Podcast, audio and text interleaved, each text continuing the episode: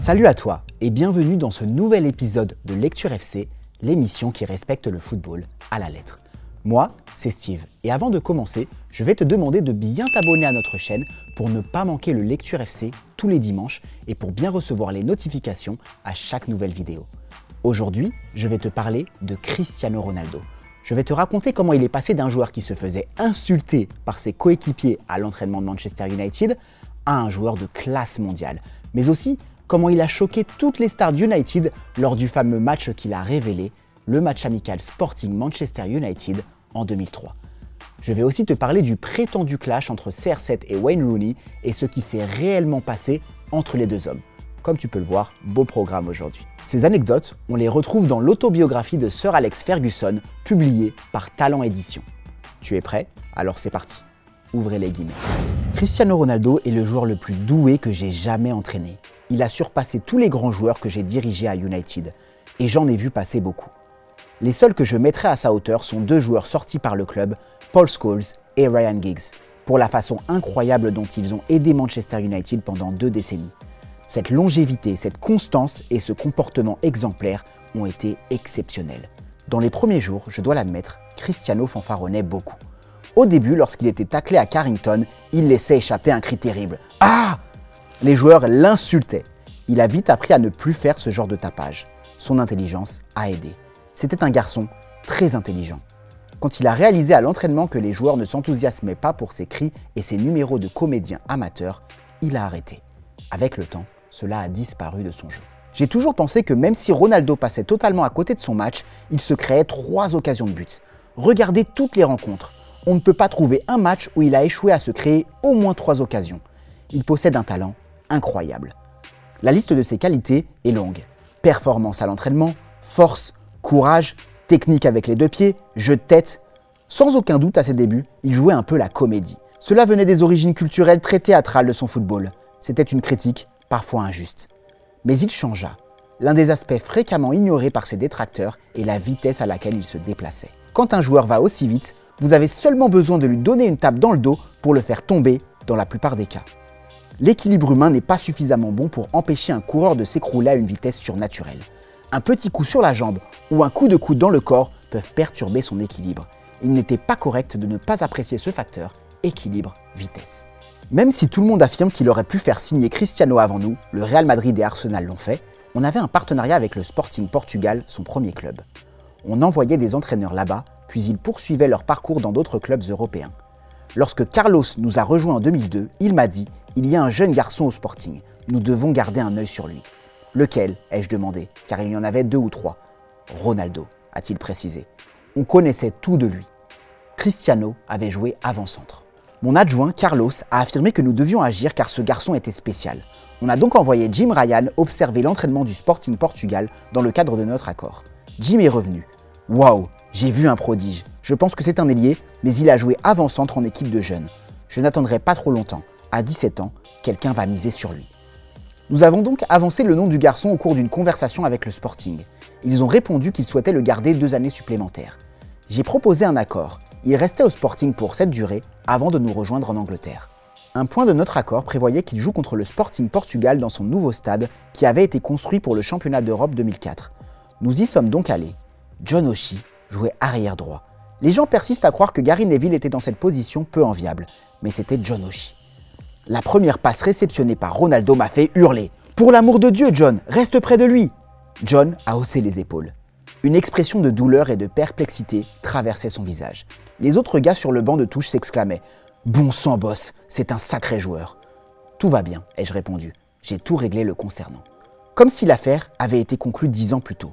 J'ai dit à Albert, notre responsable de l'équipement, monte dans la tribune présidentielle et fait descendre le directeur général Peter Kenyon à la mi-temps. J'ai lancé à Peter, on ne quittera pas ce stade avant d'avoir fait signer ce garçon. Il est si bon a demandé Kenyon. John Oshie a fini avec une migraine. Fais-le signer. Kenyon a parlé aux dirigeants de Lisbonne et leur a demandé la permission de discuter avec Cristiano. Ils l'ont averti que le Real Madrid avait offert 8 millions de livres. Offre-leur 9 millions, ai-je répliqué.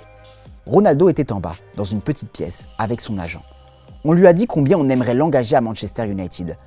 Devant George Mendes, j'ai affirmé Tu ne joueras pas toutes les semaines, je te le dis tout de suite, mais tu deviendras titulaire en équipe première. Il n'y a aucun doute là-dessus dans mon esprit. Tu as 17 ans, il te faudra du temps pour t'adapter. On s'occupera bien de toi. Un avion privé fut loué pour lui, sa mère, sa sœur, Jorge Mendes et son avocat. Il devait venir le jour suivant. Il fallait boucler cette affaire, il était primordial d'agir vite. Vivre cette expérience, voir un tel talent de ses yeux, c'est l'un de ces moments que l'on recherche à un poste de manager. Ce sens de la découverte m'a poussé à essayer de conclure l'affaire ce jour-là. Pour Ronaldo, c'est Kenyon qui s'est occupé de finaliser la transaction. J'ai eu le sentiment que le Sporting était content de ne pas le céder à un club espagnol. L'affaire s'est conclue assez rapidement, avec des bonus qui faisaient monter le prix à environ 12 millions de livres. Il n'y eut qu'une seule condition, si on le revendait, le Sporting avait la possibilité de le reprendre. Deux jours avant de le vendre au Real Madrid, nous avons averti le Sporting qu'il pouvait le faire revenir, mais que cela leur coûterait 80 millions de livres, 94 millions d'euros. Sans surprise, on n'a pas vu venir de chèque. Lorsque Ronaldo a entamé sa nouvelle vie à Manchester, sa mère et sa sœur l'ont rejoint. C'était une bonne chose. Sa mère était très protectrice, comme on pouvait s'y attendre. C'était une femme bonne et franche, sans minauderie. Elle était extrêmement maternelle. J'expliquais à Ronaldo que Lynn et Barrymore House allaient s'occuper d'eux pour la maison, les comptes en banque et tout le reste. Nous leur avons trouvé des habitations à l'écart, près d'Alderley Edge, et ils se sont installés très rapidement. Nous étions de retour des États-Unis après le match contre le Sporting Portugal dans un avion appartenant aux Dallas Cowboys en NFL. Ils le louaient pour l'été. Rio Ferdinand, Ryan Giggs, Paul Scholes et Gary Neville se sont enthousiasmés au sujet de Ronaldo durant tout le voyage. Faites-le signer, faites-le signer. Ronaldo est donc arrivé au centre d'entraînement conscient que les joueurs connaissaient tout de lui et savaient à quel point il était bon. Je pense que cela l'a aidé. Sa première apparition est intervenue contre Bolton à domicile le 16 août 2003. Il a débuté sur le banc. Les défenseurs de Bolton ont fini sur les rotules. L'arrière droit le malmena au milieu du terrain, lui prit la balle, mais Cristiano se démarqua immédiatement et demanda de nouveau le ballon, sans attendre. Il a des coups, ai-je pensé. La minute suivante, il a été fauché et a obtenu un penalty. Ruud van Nistelrooy l'a manqué. Là, de son propre chef, Ronaldo a pris possession du flanc droit et délivré deux superbes centres. L'un a été repris par Scholes qui a passé avant Nistelrooy. Le gardien a repoussé son tir sur Giggs. Ryan a frappé et inscrit le second but. Le public a réagi comme si le Messie s'était matérialisé devant ses yeux. Le public d'Old Trafford fabrique des héros rapidement. Lorsque les fans voient quelqu'un qui les fait se lever, ils s'attachent à lui tout de suite. Ronaldo est le joueur qui a eu le plus gros impact sur les supporters de Manchester United depuis Eric Cantona. Il n'aurait jamais pu être idolâtré comme Cantona, car Eric avait ce charisme rebelle, mais son talent était immédiatement visible. Le but inscrit par Ronaldo sur le terrain d'Arsenal en 2009, en demi-finale de la Ligue des Champions, a confirmé sa supériorité sur contre-attaque. Le ballon de Park à Rooney, puis à Ronaldo, a une vitesse dévastatrice. Je lui ai toujours dit, quand tu files au but, allonge tes foulées. En allongeant ses foulées, on se freine et le timing est meilleur. Quand vous continuez de sprinter, votre corps est moins coordonné. En ralentissant votre mécanique, vous vous donnez de meilleures chances. C'est ce qu'il a fait. Regardez-le. Au printemps 2004, avant la finale de la Coupe d'Angleterre à Cardiff où nous avons battu Millwall 3-0, Walter Smith, qui m'avait rejoint comme manager assistant en mars, m'a sondé sur les différents niveaux de talent parmi nos joueurs. Et Ronaldo est-il aussi bon? Oh oui, incroyable, même dans les airs. Il possède un magnifique jeu de tête. Plus tard, Walter a lancé avec circonspection. Tu continues de me dire que ce Ronaldo a un formidable jeu de tête. Je le vois jouer de la tête à l'entraînement, mais jamais en match. Ce samedi-là, contre Birmingham, Ronaldo a marqué d'une tête superbe. Je me suis tourné vers Walter. Je sais, je sais, lança-t-il. Le seul drame que nous avons connu avec Ronaldo, c'est à la Coupe du Monde 2006. Il a fait un clin d'œil au banc de touche du Portugal lorsque Wayne Rooney a marché sur Ricardo Carvalho. Rooney a été expulsé. L'incident fit penser que les deux hommes ne seraient plus jamais capables de jouer ensemble. Ce qui a sauvé Ronaldo ce jour-là a été l'attitude remarquable de Rooney. Pendant les vacances, j'ai envoyé un SMS à Rooney pour qu'il m'appelle. Il suggéra l'idée qu'ils accordent une interview ensemble pour montrer qu'il n'y avait pas de problème. Le lendemain, j'en ai parlé à Mick Phelan. Il a estimé que cela paraîtrait un peu précipité et artificiel. J'ai considéré qu'il avait raison. Mais la générosité de Rooney a impressionné Ronaldo il pensait qu'il lui serait peut-être impossible de retourner à Manchester. Il avait le sentiment de s'être grillé et pensait que la presse allait l'incendier. Rooney l'a appelé deux fois pour le rassurer. Oui, Ronaldo est allé voir l'arbitre pour contribuer aux ennuis de Rooney. C'est courant dans le football moderne. Ronaldo ne pensait qu'à une chose, gagner ce match pour son pays. Il ne pensait pas à sa saison suivante avec Manchester United. C'était un match de Coupe du Monde. Il a regretté. Lorsque nous lui avons rendu visite, il était clair qu'il comprenait les implications. Le clin d'œil a été mal interprété. Le sélectionneur portugais lui avait dit de ne pas s'attirer d'ennui. Aussi, en clignant de l'œil vers son banc, il ne cherchait pas à montrer sa satisfaction pour avoir participé à l'expulsion de Rooney. Je l'ai cru quand il m'a assuré qu'il ne disait pas avec ce geste Je l'ai eu, je l'ai fait expulser. On s'est rencontrés pour déjeuner dans une villa au Portugal. Jorge Mendes était présent. Les appels de Rooney ont aidé à changer l'état d'esprit de Ronaldo et à le mettre à l'aise. J'ai dit à Cristiano Tu es l'un des joueurs les plus courageux jamais vus à Manchester United. T'éclipser ne serait pas courageux. J'ai fait référence à la situation de David Beckham en 1998. Beckham était devenu l'ennemi public numéro 1 en Angleterre après son expulsion en Coupe du Monde. C'était exactement la même chose. Il pendait des poupées à son effigie, à l'extérieur des pubs à Londres. C'était l'incarnation du diable. Il a eu le courage de se battre contre ça. Le premier match de Beckham après cet incident eut lieu contre West Ham, le pire endroit où aller après un tel drame avec l'équipe d'Angleterre, et il fut formidable. Tu dois traverser tout cela, ai-je dit à Ronaldo.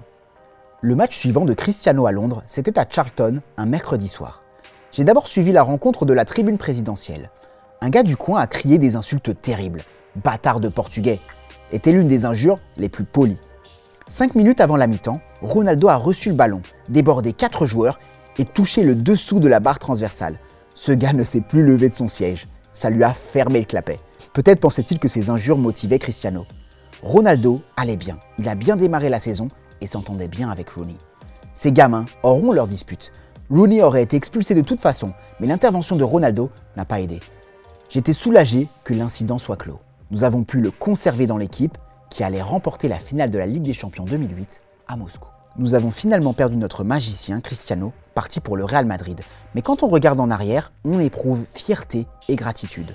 Nous avons observé un talent à part éclore sur le terrain d'entraînement à Carrington et au sein de l'équipe première. Celle-ci a connu une période de vache maigre au milieu de la décennie. Nous avons aidé Ronaldo à devenir le joueur qu'il est et il nous a aidé à recréer l'excitation et à mettre en valeur le talent individuel au sein des équipes de Manchester United. Madrid a payé 94 millions d'euros comptant pour l'obtenir. Savez-vous pourquoi? C'était une façon pour Florentino Pérez, son président, de dire au monde Nous sommes le Real Madrid, nous sommes les plus grands. C'était une transaction intelligente et une illustration de leur volonté d'attirer les joueurs les plus connus. Ramon Calderón, le prédécesseur de Pérez, avait affirmé l'année précédente que Cristiano serait un jour un joueur du Real.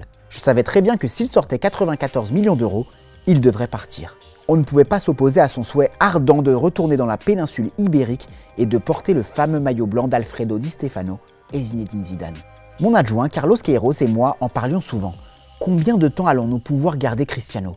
Carlos était très clair à ce sujet. Il disait Alex, si tu arrives à le garder 5 ans, tu auras décroché le gros lot. Il n'y a pas de précédent. Aucun joueur portugais n'est parti dans un autre pays à 17 ans et n'y est resté 5 ans. Cela a été un bonus de le garder une année de plus. Nous avons remporté une Coupe d'Europe et trois titres de champion avec lui. Je considère cela comme un bon retour sur investissement. Quand la possibilité de le voir partir s'est transformée en probabilité, j'ai conclu un accord avec Cristiano. Je suis allé chez Carlos au Portugal pour retrouver un footballeur impatient de rejoindre le Real Madrid et je lui ai dit Tu ne peux pas partir cette année, pas après la façon dont Calderon a abordé la question.